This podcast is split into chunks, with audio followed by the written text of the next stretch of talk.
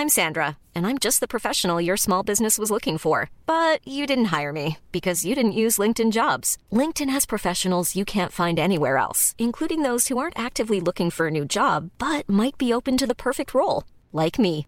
In a given month, over 70% of LinkedIn users don't visit other leading job sites. So if you're not looking on LinkedIn, you'll miss out on great candidates like Sandra. Start hiring professionals like a professional. Post your free job on linkedin.com/people today. Esto es República H, la información más importante de lo que pasa en el interior de la República, con el punto de vista objetivo, claro y dinámico de Blanca Becerril. Hola, muy buenas tardes. Son las 12 del día en punto de este lunes 25 de mayo del 2020. Yo soy Blanca Becerril, esto es República H. y Yo le invito, por supuesto, a que se quede conmigo porque en los próximos minutos le voy a dar toda la información más importante generada hasta este momento de lo que ha sucedido en las últimas horas, sobre todo, por supuesto, el fin de semana en el territorio nacional. Evidentemente, le tenemos información importante de lo que ha pasado con el coronavirus, con esta pandemia que, eh, pues, en estos momentos nos tiene en alerta a México y a muchos países del mundo. Tan solo aquí eh, en, la República Mexicana, pues tenemos al día de ayer, en punto a las 7, cuando pues eh, las autoridades en materia de salud dan estos esta información, estos datos, tenemos 68.620 personas confirmadas con coronavirus, activos 14.247 y lamentablemente los decesos siguen aumentando. Tenemos 7.394. Por ello es que nosotros le pedimos que si usted puede, en medida de lo posible, pues quédese en su casita. Entendemos que poco a poco vamos a tener que ir regresando a nuestras actividades normales o a la nueva normalidad que ha dicho el gobierno federal, pero siempre y cuando tomemos en cuenta todas las medidas en materia de salud, como es, por ejemplo, desinfectar los lugares, las áreas donde vamos a estar trabajando, ya sea la mesa, por ejemplo, en este momento yo el micrófono, la mesa, la silla, también lavarse constantemente, como lo han dicho las autoridades y algunos académicos, algunos médicos, de manera obsesiva las manos, no tocarse nariz, ni ojos, ni boca y por supuesto seguir teniendo esta sana distancia, que hay que recordar que el próximo primero de junio pues se termina esta jornada nacional de sana distancia, pero hay que recordar también que el gobierno federal ha dicho que va a, a dictar nuevas medidas, nuevas estrategias en materia de salud a partir del primero de junio y es que el tema del coronavirus, esta pandemia, pues no ha dado tregua en territorio nacional. Hay muchos estados de la República que lamentablemente tenemos índices muy altos de contagios, tan es, ese, tan es el caso de la Ciudad de México, del Valle de México y también otros estados de la República. Por eso es muy importante que aunque usted vaya regresando poco a poco a sus actividades normales, no baje la guardia, siga teniendo en cuenta todas estas medidas que le acabo de comentar y también pues esta sana distancia y lo más importante pues lavarse las manitas muchas muchas veces al día. Bueno, vamos a un resumen de noticias, pero antes recuerde que nos puede seguir en nuestras redes sociales. En Twitter estamos como arroba el heraldo de México. Mi Twitter personal es arroba blanca becerril. También estamos en Instagram, en Facebook, en YouTube, donde todos los días también estamos subiendo las breves del coronavirus, cinco o seis notitas de lo más importante que ha sucedido hasta el momento a nivel internacional y a nivel nacional con esta pandemia. Además, también nos puede escuchar en www.elheraldodemexico.com.mx. Ahí hay una pestañita de color azul, ahí nos puede escuchar totalmente en vivo desde cualquier parte de la República, desde cualquier parte del mundo también. Aquí en la Ciudad de México nos sintoniza por el 98.5 de FM, en Guadalajara, Jalisco, en La Perla Tapatía por el 100.3 de FM, en Monterrey, Nuevo León, a quienes le mandamos un fuerte abrazo y un saludo enorme a nuestros amigos los regios por el 90.1 de FM, también en Tampico, Tamaulipas, 92.5, en Villahermosa, Tabasco por el 106.3, también tenemos un informe especial de lo que sucede esta mañana allá en Villahermosa, en unos momentitos más se lo daremos, por el 92.1 de FM en Acapulco, Guerrero, que también hay que recordar que ahí, en este puerto, en este bello puerto de Acapulco, pues hay que extremar precauciones porque los índices de contagio de coronavirus siguen en aumento. En el Estado de México nos escuchamos por el 540 de AM, en Tijuana, Baja California, 1700 de AM, 101.9 y 103.7 de FM en Nuevo Laredo, Tamaulipas y también del otro lado de la frontera en McAllen y en Brownsville, Texas. Ya nos escuchamos también a través de El Heraldo Radio de El Heraldo de México. Sin más, vamos a un resumen de noticias y comenzamos con toda la información. en resumen. En Puebla, universidades y partidos políticos de oposición anunciaron acciones jurídicas contra la nueva ley de educación del Estado que establece, entre otras cosas, que los bienes muebles e inmuebles de las escuelas particulares forman parte del sistema educativo estatal. Este fin de semana, los gobernadores de Nuevo León, Coahuila, Tamaulipas, Michoacán, Durango, Colima y también de Jalisco conformaron un frente para contrarrestar las decisiones de la federación que dañen a sus estados. Desde Palacio Nacional, el presidente de México, Andrés Manuel López Obrador, señaló que los gobernadores que piden una revisión del pacto fiscal primero deben apretarse el cinturón para obtener más recursos, aunque está dispuesto a analizarlos. Por otro lado, el presidente López Obrador anunció que la próxima semana se van a dar a conocer los nuevos lineamientos para el regreso a clases en algunas zonas del país. Escuche. En esta semana se va a informar sobre la posibilidad del regreso a clases en algunas regiones, en algunos estados, a partir del comportamiento de la pandemia. La Organización Mundial de la Salud propuso al subsecretario de Prevención y Promoción de la Salud, Hugo López Gatel, para que forme parte del grupo de expertos que va a actualizar el reglamento sanitario internacional. El funcionario se dijo dispuesto a aceptar la encomienda, así lo dijo. Había tenido el privilegio de haber sido considerado originalmente para esto en 2013. En su momento se pidió la anuencia al gobierno de México y por alguna razón parece que no hubo entusiasmo al respecto. Eh, ahora tengo el privilegio de haber sido invitado nuevamente y la carta de invitación se le formula al gobierno de México para que si da la anuencia, entonces me contacte de manera directa a la Organización Mundial de la Salud y se cumpla el proceso. Y en información internacional, este lunes el primer ministro de Japón, Shinzo Abe, ah, levantó el estado de emergencia por el coronavirus en la ciudad de Tokio y otras cuatro regiones donde se mantenía vigente, con lo cual se pone fin a esta medida en todo el país. La nota del día. Bueno, pues comenzamos con toda la información y es que a través de redes sociales el presidente de México, Andrés Manuel López Obrador, pues aseguró que la economía del país iba muy bien antes de esta pandemia del coronavirus, antes de que esta pandemia pues tocara territorio nacional. Sin embargo, el presidente eh, pues dijo que ahora calcula que la emergencia sanitaria provocaría la pérdida de alrededor de un millón de empleos. Escuche lo que decía el presidente López Obrador esta mañana.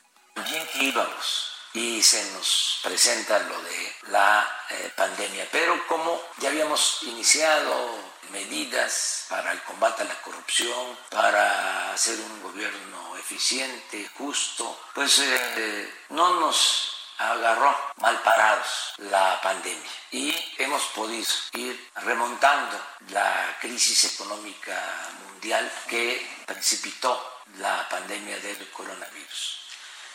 Bueno, y también el presidente informaba que la Organización Mundial de la Salud, como hace ratito se lo decía, pues propuso al subsecretario de Prevención y Promoción de la Salud, Hugo López Gatel, para que forme parte de este grupo de expertos a nivel internacional que se van a encargar de actualizar el reglamento sanitario a nivel mundial evidentemente que se tiene que actualizar después de esta crisis del coronavirus que ha dejado muchísimos muertos a nivel internacional y que ha dejado también muchísimos eh, muertos eh, en territorio nacional, sobre todo también en Estados Unidos, en Canadá, en España, en Italia y qué decirlo, de China y de Japón. Desde Palacio Nacional, precisamente, el subsecretario Hugo López Gatel, pues agradecía a la Organización Mundial de la Salud por su propuesta y se dijo dispuesto a aceptar esta encomienda que le ofrecen, decía el subsecretario, que en otros sexenios, en, en el pasado, pues también lo habían invitado, pero no había sido posible, pues aceptar esta encomienda. Sin embargo, en esta ocasión sí lo aceptará. Y el director general de epidemiología, José Luis Salomía, como todos los días en punto a las 7 de la noche desde Palacio Nacional,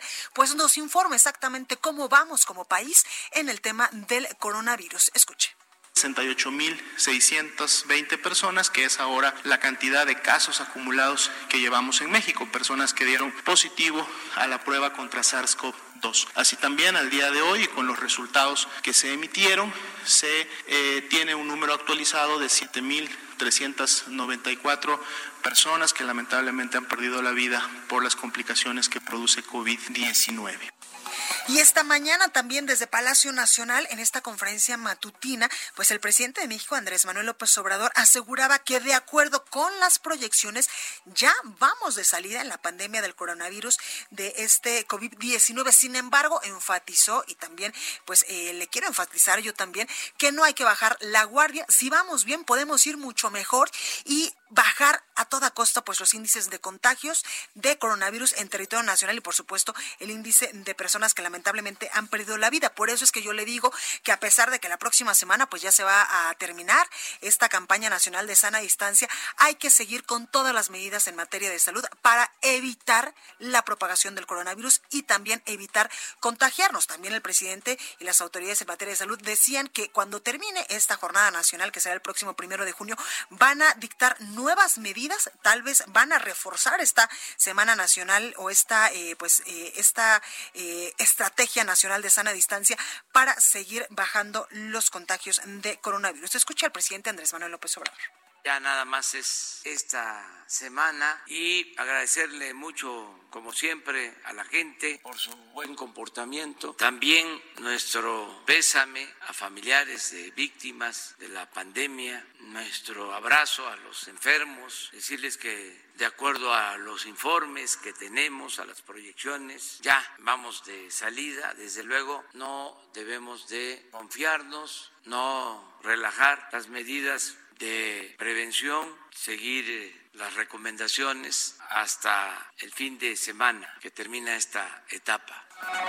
Exactamente, no hay que confiarnos y también como lo ha dicho el gobierno federal y lo hemos dicho nosotros los medios de comunicación que todos los días le llevamos hasta usted, pues toda la información, gracias a que la población, gracias a que los mexicanos pues eh, asumimos esta responsabilidad de manera consciente desde el minuto uno que nos enteramos de los primeros contagios de coronavirus en el país y e implementamos la jornada nacional de sana distancia y también pues muchos de nosotros nos quedamos en casita trabajando, que a veces yo entiendo que se trabaja mucho más desde casa, pero de esta manera también pudimos llegar eh, pues a bajar estos índices que me atrevería a decir que si no hubiésemos puesto eh, pues manos a la obra, si no hubiésemos sido como sociedad conscientes de la problemática y del riesgo y de la peligrosidad del coronavirus, pues igual y en estos momentos tendríamos otros datos muchos mucho mayores como lo tuvieron en otros, en otros, en otras partes del mundo. Sin embargo, hay que recordar que no hay que bajar la guardia y hay que seguir con estas medidas de mitigación.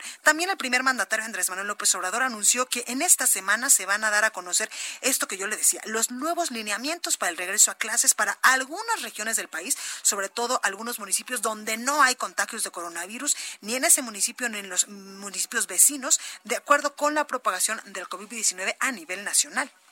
En esta semana se va a informar sobre la posibilidad del regreso a clases en algunas regiones, en algunos estados, a partir del comportamiento de la pandemia y mediante acuerdo con maestras, maestros, padres de familia, autoridades locales, de acuerdo a las características de cada región, lo que está aconteciendo en todas las regiones de México.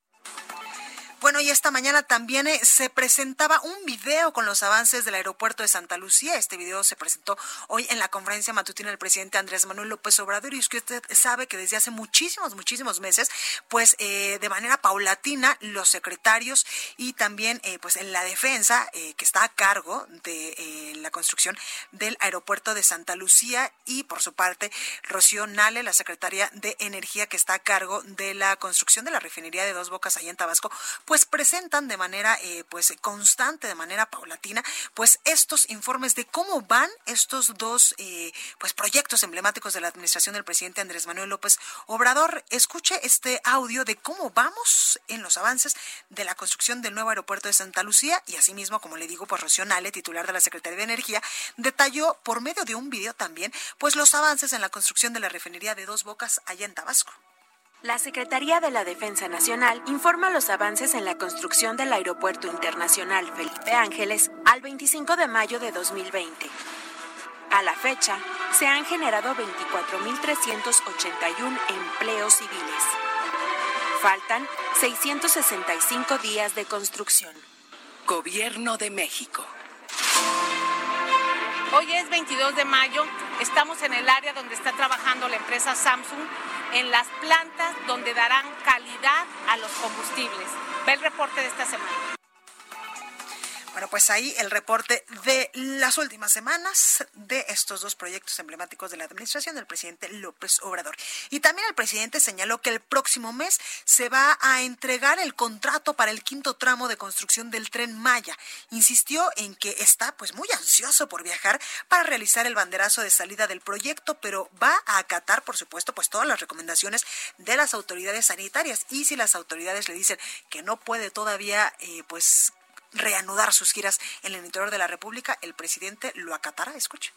Nosotros tenemos ya un plan para crear estos dos millones de nuevos empleos. Les eh, comento, estoy ansioso, nada más que espero la autorización de las autoridades sanitarias, porque quiero ir ya a dar el banderazo para cuatro tramos del tren Maya. Y me interesa mucho el inicio de esa obra porque van a ser 80 mil empleos en los cuatro tramos este año. Y así vamos sumando empleos bueno, y yo le decía que este fin de semana los gobernadores de Nuevo León, de Coahuila, de Tamaulipas, Michoacán, también el gobernador de Durango, de Colima y de Jalisco, pues conformaron un frente para contrarrestar las decisiones de la federación que dañen a sus estados. También sobre esto pues habló el presidente Andrés Manuel López Obrador esta mañana y señaló que los gobernadores que incluso pues piden una revisión del pacto fiscal, primero deben apretarse el cinturón, es decir, gastar mucho menos para obtener más recursos en un futuro. Sin embargo,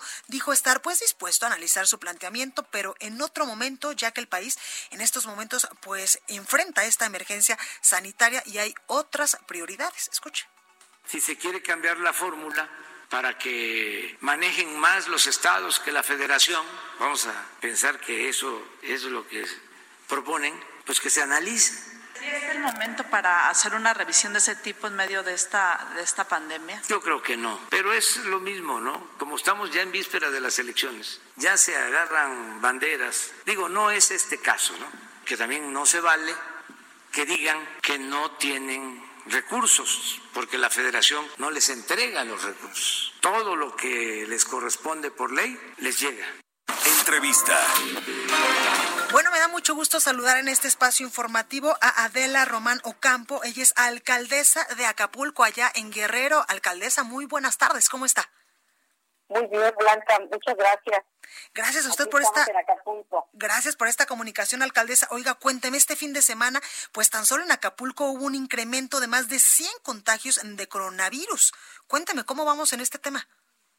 Bueno, yo quiero decirte que la mayoría de la gente ha atendido las razones, hay sectores que no han entendido, que todavía piensan que el coronavirus no existe. Claro. Eh, estamos tomando medidas drásticas, eh, cerrando fiestas, cerrando lugares que no han acatado, de donde dimos instrucciones de que se clausuraban, todo está cerrado. Entonces, eh, en el mercado se va a limitar la entrada a los mercados porque esta es la semana de la pandemia más alta en Acapulco. Ya lo había previsto el doctor López Gratel.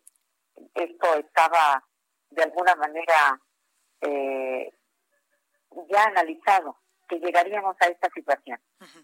Yo sé que la situación es grave, lamentablemente, eh, Blanca, Guerrero estuvo abandonado por décadas. En materia de salud, estábamos en la calle, se ha ido recuperando poco a poco. Yo tengo mucha confianza en el gobierno de Andrés Manuel López Obrador. Oiga, alcaldesa. Inmediatamente, inmediatamente que se hizo el conocimiento de la situación que se estaba viviendo y que los expertos en salud pública dijeron que esto era parte de lo que ya se había analizado, ya están llegando médicos eh, a las instituciones, están contratando más médicos. Hoy en la mañana tuvimos una videoconferencia con el gobernador y, casi la mayoría de todos los presidentes municipales de, del estado tenemos municipios con contagios, con decesos y que está trabajando en ello. Claro, alcaldesa, sin embargo entendemos que incluso pues el gobernador eh, Astudillo ha dicho que sobre todo Acapulco no va a regresar a esta nueva normalidad el primero de junio como se tenía previsto. Efectivamente, efectivamente no va a regresar a la normalidad el primero de junio, porque esa semana es la más la más grave y, y yo estoy segura que el mes que viene también va a ser bastante delicado, porque aquí es importante que, que la gente logre tener conciencia de lo que significa esta enfermedad. Y que nosotros también como gobierno hagamos la tarea. Quiero decirte que el Grupo de Coordinación para la Construcción de la Paz, que es una política pública que implementó el presidente de México desde el primer día que tomó el, el gobierno a nivel federal, ha dado excelentes resultados. Estamos los tres órdenes de gobierno en la mesa de coordinación Acapulco, eh, recorriendo Acapulco, yendo a donde tengamos que ir. Policía Municipal, Federal, Estatal, Guardia Nacional, Marina, Sedena, eh, invitando a la gente, perifoneando todo el municipio. Establecimos hasta este momento 33 cocinas comunitarias, en donde mínimo se dan en cada cocina 600 raciones diarias de, de comida.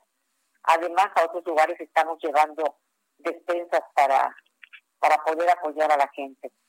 Pero quiero decirte que, que no estamos con los brazos cruzados. Levantamos apoyo a personas con discapacidad. Los servidores públicos dimos el 50% de nuestro de, de nuestro salario abril, mayo y junio. Secretarios, subsecretarios, directores. En algunas oficinas los compañeros están cooperando para apoyarnos en las oficinas comunitarias y creamos un fondo para ellos. Esto, esto no es un trabajo sencillo las potencias del mundo están siendo, eh, eh, con esta pandemia, se están viendo bastante conmocionadas. Imagínate uno de los estados más pobres de la República, Guerrero, abandonado por décadas, con mucha corrupción, con mucha impunidad. Y bueno, se está haciendo un trabajo en este, en este momento de la mano los tres órdenes de gobierno. Claro.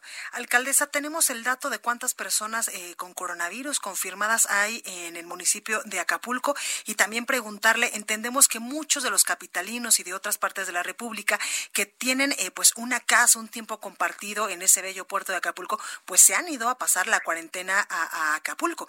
¿Cómo vamos en ese tema? Y si usted tiene pues eh, los datos de cuántas personas confirmadas tenemos con coronavirus en el, en el municipio. Bueno, tenemos, eh, no tengo en este momento el, el número a la mano, hace rato, contagios 709, muerte 57, la ocupación hospitalaria está en este momento casi al 100% en, aquí en Acapulco. Sin embargo, eh, están habilitando en este momento más camas en el hospital del Instituto Mexicano del Seguro Social, en el ISTE, en los hospitales generales, con instrucciones directas de la Secretaría de Salud Federal y eh, lamentablemente pues tenemos la población aquí en Acapulco más grande del estado y es por ello que también tenemos el primer lugar en muertes y contagios. Alcaldesa, y en ese sentido la gente ha eh, pues puesto atención y ha acatado las medidas en materia de salud para evitar la propagación del coronavirus. Mira, en su mayoría sí. Pero hay grupos en las comunidades que este fin de semana tuvimos que andar incluso en, en, en, una zona de, de muy buena posición económica, con fiestas, la fuimos a, a desbaratar esta fiesta. Fuimos a los pueblos a, a, a desbaratar fiestas porque había bodas, había eh, gente jugando fútbol, fuimos a retirar a la gente. Se les ha llamado de la manera más respetuosa. Pero es una tarea que estamos haciendo permanentemente y que requerimos de la del apoyo de todos los actores políticos en Acapulco y en Guerrero. Claro, Para que la gente logre tomar conciencia de eso. Claro. Por último, preguntarle, ¿sabemos más o menos cuándo podrían regresar a la nueva normalidad allá en el puerto? Eh, hoy decía el gobernador en la mañana en videoconferencia con los presidentes municipales que ni junio ni julio podemos regresar a clases o a la normalidad, que será hasta agosto, en donde podamos poner en práctica la llamada nueva normalidad. Pues nosotros estamos estamos actuando en, esta en, estos momentos. desde que empieza la contingencia, nosotros tomamos medidas, algunas drásticas que hemos criticado, pero a mí no me interesó. Tenemos eh, prohibido en, cantinas, en bares, que la gente asista, los restaurantes con la sana distancia. Entonces, estamos siendo exigentes, pero lamentablemente es imposible ponerle un policía a cada ciudadano. Totalmente. Lo que se requiere es la conciencia de cada quien. Totalmente. Alcaldesa Adela Romano Campo, alcaldesa de Acapulco Guerrero, muchas gracias por esta comunicación. Mucha suerte y cuídese mucho. Muchas gracias. Blanca, tus órdenes y, y aquí te esperamos después de esta pandemia. Se lo juro que sí, porque además amo Acapulco. Gracias, muchas gracias por ese amor a mi tierra. Gracias, alcaldesa. Bueno, pues ahí lo tenemos. Vamos rápidamente al sacapuntas de este lunes. Ya está con nosotros nuestra compañera Itzel González. Yo soy Blanca Becerril, esto es República H. No se vaya, que yo vuelvo con más. Sacapuntas. Nos cuentan que hay una orden no confrontarse con ningún gobernador y menos ahora que se están formando grupos opositores al gobierno. En especial, esto va para los funcionarios que tienen relación directa con los gobiernos estatales, como Gabriel García Hernández, quien coordina a los superdelegados y a los servidores de la nación.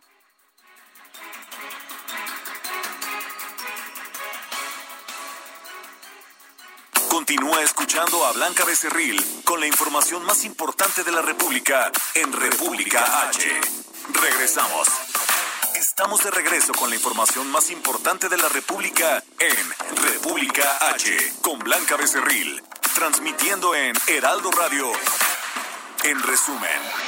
La comunidad de la Universidad Autónoma de Nayarit exigió el esclarecimiento de la muerte de Diana Carolina Raigosa Montes, estudiante asesinada y violentada en su domicilio durante el confinamiento social contra el coronavirus. El subsecretario de Prevención y Promoción de la Salud, Hugo López Gatel, advirtió que debido a que en Monterrey se empezaron a abrir bares y restaurantes, la epidemia de coronavirus podría crecer en grandes proporciones. En el Centro de Reinserción Social de San Cristóbal de las Casas, esto en Chiapas, un brote de coronavirus contagió a ocho presos y dos custodios, uno de ellos murió. Ayer, la Secretaría de Seguridad Pública del Estado de México informó que ya son tres internos del sistema penitenciario estatal los que han fallecido a causa de COVID-19. Y la Secretaría de Seguridad Pública de Ciudad Juárez, esto en Chihuahua, reportó que siete personas fueron asesinadas por integrantes del crimen organizado que opera en la frontera. Recorrido por el país. Bueno, y vámonos hasta Monterrey, Nuevo León, con nuestra compañera Daniela García. Dani, buenas tardes, ¿cómo estás? Buenas tardes, Blanca. Espero que estés muy bien. Gracias. Te comento, este, el, este fin de semana tuvimos más malas noticias aquí en el estado de Nuevo León. Eh, se reportó otro brote, pero en esta ocasión ya no fue en un asilo. Si recuerdas, tenemos tres asilos ya que reportaron brotes. Este fin de semana se confirmó un brote, pero en el hospital universitario. En total, tenemos 23 personas infectadas por COVID-19, según confirmó eh, Delmiro Pérez Rodríguez, director del hospital universitario. Lo que sucedió es que una persona que estaba internada por una fractura de cadera, según nos informan, eh, recibió visita de un familiar que no sabía que estaba infectado con el virus. Y tras confirmarse su, su diagnóstico, se, se informó a, a, las autoridades del hospital y se encontró que esta persona que estaba internada también ya había dado positivo del virus, por lo que se había esparcido el virus ya en 23 personas.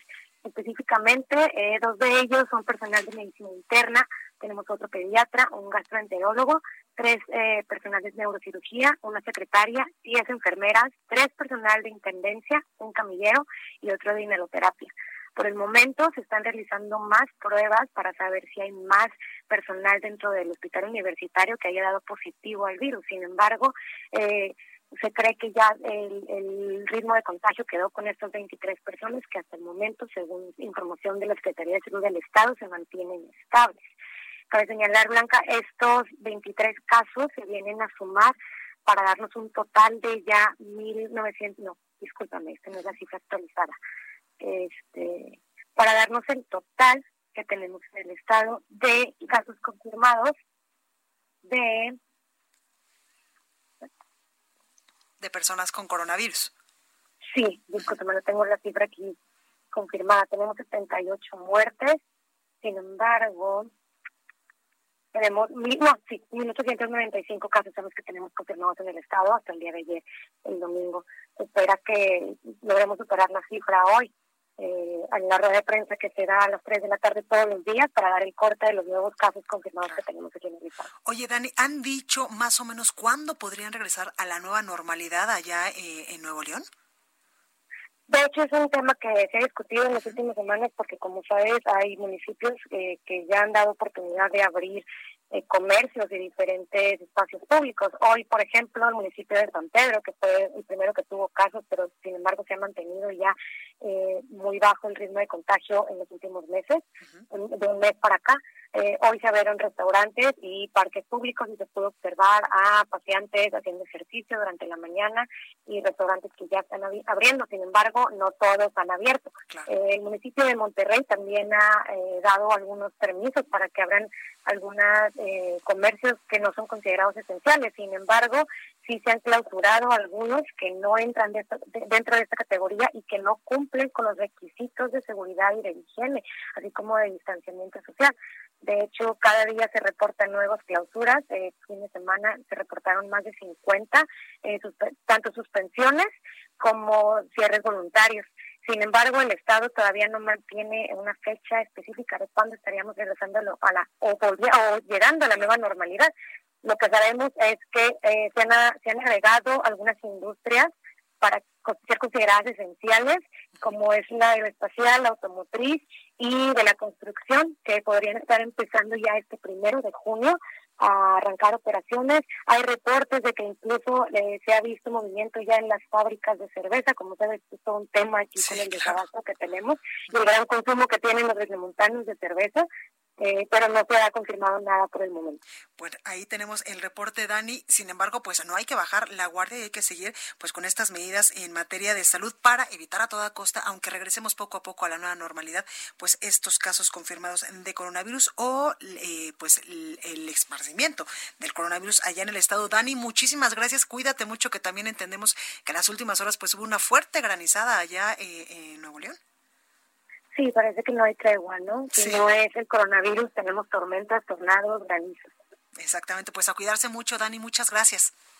Gracias a ti, Blanca. Gracias. y ahora, gracias, buenas tardes. Y ahora vamos hasta Guadalajara, Jalisco, con nuestra compañera Mayeli Mariscal, porque sacerdotes acuden a hospitales para conformar eh, y también para pues eh, confortar a los pacientes de coronavirus allá en Jalisco. Mayeli, adelante, ¿cómo estás? Hola, ¿qué tal Blanca? Muy bien, muy buenas tardes, buenas tardes a todo el auditorio. Así es, este fin de semana eh, se realizaron visitas justamente al Hospital Soquipan, eh, o bueno, Hospital General de Occidente, como es el nombre oficial, que todos lo conocemos como el Hospital Soquipan, que está en el municipio de Zapopan. En este hospital, pues acudieron sacerdotes de la Iglesia Católica, eh, quienes estuvieron, pues precisamente ofreciendo la comunión, estuvieron visitando a, la, a los pacientes hospitalizados eh, por coronavirus. Los sacerdotes que acudieron son José Luis González Santoscoy, Edwin Martín Nuño Vargas, quienes eh, ya habían realizado una visita previa el, sábado y también el domingo eh, se hicieron acompañar de Víctor Manuel de Anda García. Estos tres sacerdotes pues estuvieron por ahí, incluso les tocó presenciar precisamente la, bueno, que dieron de alta a una mujer que se recuperó y uno de los sacerdotes pues fue quien eh, llevaba la silla de ruedas, la despidieron con aplausos el personal de salud y por supuesto que también eh, pues estos sacerdotes. Estas visitas van a continuar eh, en los hospitales, sobre todo pues para confortarlos en su en, en su salud espiritual, digámoslo de esta forma. Quienes están conscientes pues dialogan con los sacerdotes un poco, si no de todos modos se les unge y eh, pues se, le, se hace una oración ahí en el, en el hospital. También, pues bueno, en otra información, eh, comentarte que lamentablemente han, hemos dado cuenta de que han surgido ya varios incendios también en la entidad y esto pues relacionado lamentablemente con el incumplimiento de medidas sanitarias que han tenido eh, pues parte de la población aquí en Jalisco en zonas forestales que ya sabemos que suelen ser pues visitadas incluso ya para acampar se ha podido ver eh, pues eh, paseantes en zonas como el Diente, en el Bosque de la Primavera, en algunos parajes forestales, lamentablemente están ingresando por caminos, obviamente que no son los oficiales, cuando son detectados pues se les invita a retirarse del lugar, sin embargo eh, pues el comandante Sergio Ramírez López, el director general de Protección Civil y Bomberos de Zapopan, comentó esto que pues lamentablemente están relacionados el número de incendios forestales y se presume que incluso algunos puedan ser, eh, pues si no generados intencionalmente, sí por descuidos, porque también se han detectado que pues acampan y encienden fogatas, lo cual pues puede provocar un incendio eh, de importantes magnitudes el fin de semana en la zona del Taray, esto también en Zapopan se consumieron una superficie forestal de 121 hectáreas, eh, más de 60 el domingo, el sábado eh, 45 hectáreas, y es que se atendió el sábado, se controló y el domingo de nueva cuenta volvió a surgir este incendio. Entonces, pues el llamado es que todavía estamos en aislamiento, todavía hay que estar en nuestras casas y sobre todo no visitar estos parajes forestales porque estamos en temporada de estiaje y eh, se espera que las lluvias pues inicien hasta el 9 de junio al 11 más o menos, es lo que han dicho los expertos así es que eh, pues todavía les queda algo de trabajo, esperemos que no sea mucho a los bomberos. Y comentarte, Blanca, que bueno, en estos momentos en la entidad tenemos 1.774 casos confirmados de coronavirus y 107 decesos. Ya eh, rebasamos eh, pues los 100 personas que han perdido la vida por este virus y hasta estos momentos son 539 los estudios que están en espera de confirmar o de descartar eh, si portan coronavirus. Pues Esa es la información. Ahí lo tenemos, como siempre, Mayeli, muy completa. Muchas gracias y te escuchamos el día de mañana. Hasta luego, claro que sí. Hasta luego. Y ahora vámonos hasta Tabasco con nuestro compañero Armando de la Rosa, porque en Tabasco van a reforzar pues estas medidas para enfrentar al COVID-19. Armando, ¿cómo estás? Hola, ¿qué tal, Blanca? Muy buenas tardes. Como tú ya lo mencionas, pues bueno, pues este, el gobernador del estado, Adán Augusto López Hernández, el día de hoy, a través de su cuenta de Twitter, eh, dio a conocer nuevas medidas que se van a implementar en todo el estado de Tabasco para tratar de frenar los casos de COVID-19. Y es que precisamente el mandatario tabasqueño anunció la puesta en marcha de un programa piloto en el cual, pues, este, se va a buscar que los pacientes que den positivo al coronavirus podrían pasar la cuarentena en cuartos de hoteles o albergues. Esto precisamente para mejorar sus condiciones eh, de vida mientras estén precisamente enfermos y serán atendidos por eh, personal médico. Esta iniciativa, pues bueno, pues será un programa piloto que se va a empezar a implementar aquí en Tabasco y que será como ejemplo a nivel nacional para determinar si funciona o no. Y los municipios donde podría arrancar este programa, este, eh, este precisamente esta iniciativa de que las personas enfermas de coronavirus pasen su cuarentena en un hotel o en un albergue, será en Emiliano Zapata, Tenosique, Paraíso y también posiblemente en el municipio de Cárdenas. Entre otras de las acciones que también está anunciando el gobernador Adán Augusto López Hernández es que eh, van a tratar de darle atención médica a domicilio a las personas que padezcan del coronavirus y a cada persona pues se les dará este precisamente un termómetro y un oxímetro para monitoreo diario de sus de los mismos pacientes. Cabe señalar que el mandatario también dio a conocer que aquí en Tabasco, pues bueno, pues tenemos el tercer lugar a nivel nacional, donde se practica el mayor número de pruebas de COVID-19 por cada 10 mil habitantes. Entonces, pues bueno, pues con, eh, puntualizó también Adán Augusto López Hernández que se comprarían 15 mil nuevas pruebas que se empezarían a aplicar la próxima semana. Y es que, pues, para nadie es un secreto ya a estas alturas que Tabasco está pasando un pésimo momento, un mal momento por el tema del COVID-19. Nos ha golpeado bastante duro el coronavirus aquí en el estado de Tabasco y, eh, pues, hasta el último corte de información información por parte de la Secretaría de Salud, de Salud Tabasco sumaba 3.148 casos confirmados de coronavirus y eh, ha cobrado la vida hasta la fecha de 375 personas. Y pues bueno, pues tenemos 61, 40, de 641 personas que son consideradas todavía como enfermos activos y en la última, en las últimas 24 horas hubieron 104 nuevos casos. Entonces, pues esta es la situación que está golpeando tan fuerte a Tabasco con el tema del COVID-19. Pues ahí lo tenemos. Muchísimas gracias, Armando de la Rosa por esta información, como siempre, pues también muy completa y a no bajar la guardia, sobre todo allá en Tabasco. Así es, pues seguiremos muy al pendiente con la información y yo de mi parte pues también manteniendo las medidas de higiene y sana distancia. Cuídate mucho Armando, gracias. Gracias igualmente. Y ahora vamos al Estado de México con nuestra compañera Leticia Ríos porque con pirotecnia, aplausos y mariachis, cientos de personas despidieron al alcalde de Tultepec, Armando Portugués, ¿Quién falleció, pues lamentablemente, este sábado. Leti, adelante. Eh, muchas gracias, Blanca. Qué gusto saludarte. Efectivamente, Blanca, lamentablemente este sábado falleció de manera pues inesperada por infarto agudo al miocardio el, el alcalde de Tultepec, Armando Portugués Fuentes, quien ayer fue despedido con pirotecnia, aplausos y mariachis por cientos de personas de este municipio conocido como la capital de la pirotecnia. A pesar de la contingencia por COVID-19, el gobierno municipal decidió realizar un homenaje de cuerpo presente para su alcalde, quien ocupaba el cuarto por eh, este este cargo lo ocupaba por cuarta ocasión. Las personas llegaban a despedir a Portugués Fuentes portando cubrebocas y antes de entrar a al auditorio donde se realizó el homenaje, tenían que aplicarse gel antibacterial y tomarse la temperatura de acuerdo con las medidas de sanidad. Una primera ceremonia en la que participaron alrededor de 300 personas se realizó a las 11 de la mañana en el Palacio Municipal de Tultepec para eh, empleados de la administración pública.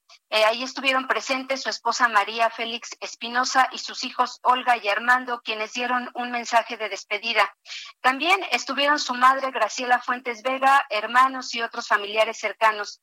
Posteriormente, el cuerpo fue llevado a la Casa de Cultura Víctor Urbán Velasco para un homenaje abierto a todos los ciudadanos del municipio.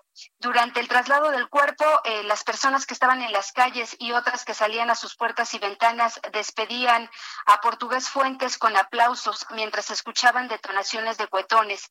Ya en el auditorio la gente llegaba con flores en mano para hacer fila, para hacer una fila, una larga fila para poder acercarse al féretro donde permanecían unos momentos para dar el último adiós al alcalde con música de mariachi al fondo. El, el sepelio del político de 56 años de edad está programado para este lunes en el Panteón de Teyehualco, de ahí mismo de, de esta zona. También, eh, pues te comento que Portugués Fuente militaba en el, en el PRD, eh, siempre estuvo en este partido y desde el 2003 al 2006 fue su primer periodo que gobernó eh, Tultepec.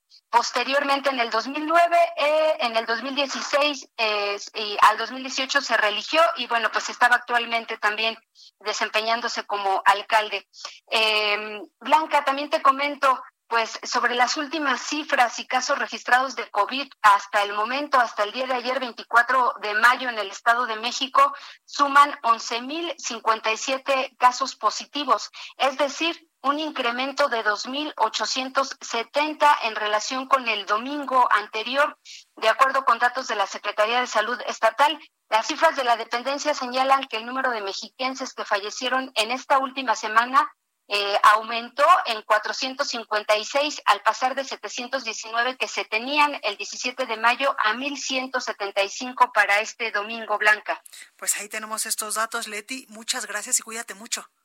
Muchas gracias, Blanca. Buen día. Bueno, y en información de último momento, en su conferencia, eh, pues de todos los días, la jefa de gobierno de la Ciudad de México, Claudia Sheinbaum, acaba de anunciar que durante el mes de abril se perdieron 150 mil empleos aquí en la capital del país por coronavirus. Por ello es que Sheinbaum acaba de anunciar también que debido al impacto económico de esta pandemia, la Ciudad de México reducirá en 50% su gasto, sin afectar, por supuesto, programas sociales y obras prioritarias. El análisis.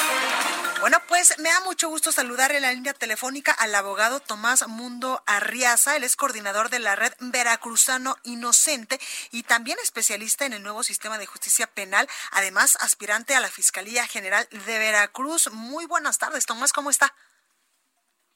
Muy buenas tardes, muchísimas gracias por la oportunidad de dirigirnos desde allá, desde el Heraldo, a los veracruzanos. Oiga, Tomás, cuéntanos en este momento cómo está Veracruz en el tema del sistema de justicia. Bueno, en este momento Veracruz eh, tenemos un 98.84% de impunidad, solamente tenemos un 1.14 de eficiencia, eh, tenemos cualquier cantidad de, carpetas rezagadas, tenemos una violación al debido proceso en un 65%, tenemos una violación a los derechos fundamentales de las víctimas en un 60%, es decir, y tenemos un laboratorio en la Fiscalía que no está certificado con normas internacionales, lo que hace sumamente peligroso todos los dictámenes periciales que emite la institución. Claro. Oiga, Tomás, ¿y en qué momento llegamos a este punto de estos datos tan alarmantes que nos comenta? Eh, esto, Blanca, es debido fundamentalmente a que no nos hemos preparado lo suficientemente en el conocimiento del sistema penal acusatorio como debe aplicarse. Y entonces a eso se debe estos datos alarmantes de que quienes están en la cárcel no son las personas correctas. lo cual quiere decir que existe el probable responsable, pero está en la calle. Y ese es, es una doble rebote, porque esa es la impunidad y también por de suyo la violación a las víctimas que por supuesto no tienen el acceso a la justicia. Claro, y todo esto eh, pues sin duda se podría revertir si hubiese un fiscal eh, general de Veracruz pues con los con los conocimientos eh, necesarios, con los conocimientos para pues enfrentar todos estos delitos y todos estos pues casos de impunidad y casos de corrupción y en mil cantidad de delitos más allá en Veracruz. Pero, Blanca, aquí ese punto es muy importante. Se puede revertir cuando hay un conocimiento. No podemos seguir teniendo una justicia pueblerina como la que se tiene si no vemos, tenemos una visión globalizada del derecho. Dentro de los puntos que nosotros tenemos contemplados es establecer un grupo especial de litigio penal estratégico, abogados capacitados como yo en Estados Unidos y en Puerto Rico, para que realmente diseñemos las políticas públicas y solamente llevemos a juicio máximo un 10% de todas las carpetas. La revisión de 200 expedientes de indígenas injustamente encarcelados y con eso le damos eco a los derechos humanos internacionales de justicia, verdad, no repetición y reparación del daño. Pero cuando digo yo de la globalización voy más allá.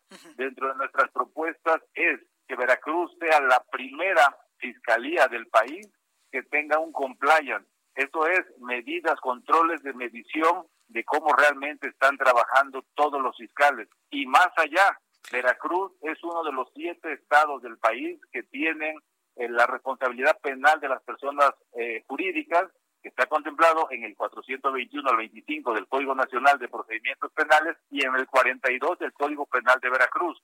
Ese, esto es crear un Criminal Compliance Program para conocer y aplicar realmente las sanciones que se tengan que hacer. Esto es, esa es la visión blanca globalizadora de lo que es el derecho y esa es parte de las propuestas a las que yo eh, he sometido al Congreso del Estado ahora que participé. Claro, y es que el próximo, eh, los próximos días, pues el Congreso del Estado de Veracruz va a votar por quien va a encabezar, pues los próximos eh, nueve años, la más importante instancia de procuración de justicia. Y usted ha dicho, pues que el gobernador Cuitláhuac García no debe meterse, no debe meter las manos en la selección del próximo fiscal general de Veracruz, que debe de ser, pues transparente totalmente esta designación. Y sobre todo nos queda claro que cuando uno, bueno, hay dos fiscales que puso el ex gobernador Duarte, puso al suyo, el ex gobernador Miguel Ángel puso al suyo, uno ya estuvo en la cárcel, el otro es prófugo de la justicia. Entonces, por eso levanté yo la mano, no tengo partido, lo único que tengo es el conocimiento pues, de ocho años en el sistema penal acusatorio en distintas universidades, que eso es lo que a mí me importa. y por eso estoy pidiendo este voto de confianza a los veracruzanos y sobre todo a los 50 diputados que conforman la legislatura del Estado. Totalmente, pues ahí lo tenemos, abogado Tomás Mundo Arriaza, coordinador de la red Veracruzano Inocente y especialista, que es lo que necesitamos en este país, pues en el nuevo sistema de justicia penal y aspirante a la Fiscalía General de Veracruz. Muchas gracias por esta comunicación y la mejor de las suertes. Muchísimas gracias, Blanca, y yo espero que la siguiente entrevista ya sea como fiscal general del Estado. Pues así, así esperemos que suceda, porque en verdad que Veracruz necesita gente súper, eh, pues especialista, sobre todo en este tema de justicia, para que salga, eh, pues adelante. Gracias pues ahí lo tenemos. Muchas gracias. Bueno, y eh, nosotros nos vamos ya, pero antes déjeme comentarle que la alcaldesa Mara Lezama Espinosa anunció la cancelación de la licencia de construcción para el complejo hotelero Gran Solaris Cancún. Esto pues porque no, eh, pues porque en estos momentos, cuando el coronavirus está en todo el territorio nacional y también en Quintana Roo, es importante, importante tomar este tipo de medidas. Mañana estaremos pues platicando con la alcaldesa Mara Lezama para que nos explique un poco sobre esto. Bueno, yo soy Blanca Becerril, esto fue República H. Yo lo espero el día de mañana en punto a las 12. Por favor, de todo corazón, cuídese mucho. Yo lo dejo con mi compañera Adriana Rivera Melo y Mónica Reyes, quienes tienen información importante. Cuídese. Blanquita, muchísimas gracias amigos por continuar en este su programa, en su estación favorita. Y vamos a platicar con Adri Rivera Melo, que ya estamos en su sana distancia, del tapete esterilizador que ha causado revuelo, porque es el, el original, el único, el que me encanta y el que hay que tener. Adri, adelante. Definitivamente, mi querida Moni, es el que hay que tener. Quiero comentar antes que nada que las autoridades sanitarias indicaron que debemos prepararnos para una temporada larga de contingencia que podría disminuir en septiembre pero en octubre inicia la temporada de influenza, lo que podría generar un rebote y saturación hospitalaria. Por eso es tan importante protegernos de verdad. Eh, sabemos que España pues fue uno de los países más afectados por este tipo de contagio y desarrolló este tapete esterilizador utilizado en hospitales. Este tapete elimina el 99% de virus, bacterias, pero principalmente el COVID-19. Y bueno, pues es muy sencillo de utilizar. Hay que vertir el líquido esterilizador, colocar los pies durante unos 30 segunditos, limpiarnos muy bien las suelas de los zapatos. Y el tapete viene con líquido suficiente para dos meses de uso y su diseño individual y compacto mejora su acción. Estamos en el hot sale. Tenemos promoción este de hot sale, Moni. Si pagan con tarjeta bancaria pueden elegir entre estos dos regalos o un esterilizador en aerosol utilizado para instrumentos quirúrgicos o esta bolsa esterilizable para mantener tus compras alejadas de virus y bacterias. Muy bueno. El número para que llamen es el 800 mil repito, 800 mil y los invitamos a que nos visiten en hospitalar.mx. también. Novirsa, queridos amigos, Novirsa es la única compañía con productos de nivel hospitalario y no de uso doméstico. Así es. Es muy diferente. Es muy diferente y hay que tener nuestro tapete esterilizador en nuestro consultorio, oficina y en el hogar. En la casa, claro. Aquí pues llegamos y qué. Luego, luego, ¿verdad? Aquí tenemos nuestro tapete ya. a las suelas rasparlas. Muy bien. Esto fue República H, la información más importante de lo que pasa en el interior de la República, con el punto de vista objetivo, claro y dinámico de Blanca Becerril. Continúa escuchando Heraldo Radio, donde la H suena y ahora también se escucha. Una estación de Heraldo Media Group. Heraldo Radio. Hi, I'm Daniel, founder of Pretty Litter. Cats and cat owners deserve better than any old-fashioned litter. That's why I teamed up with scientists and veterinarians to create Pretty Litter. Its innovative crystal formula has superior odor control and weighs up to 80% less than clay litter. Pretty Litter even monitors health by changing colors to help detect early signs of potential illness. It's the world's smartest kitty litter. Go to prettylitter.com and use code ACAST for 20% off your first order and a free cat toy. Terms and conditions apply. See site for details.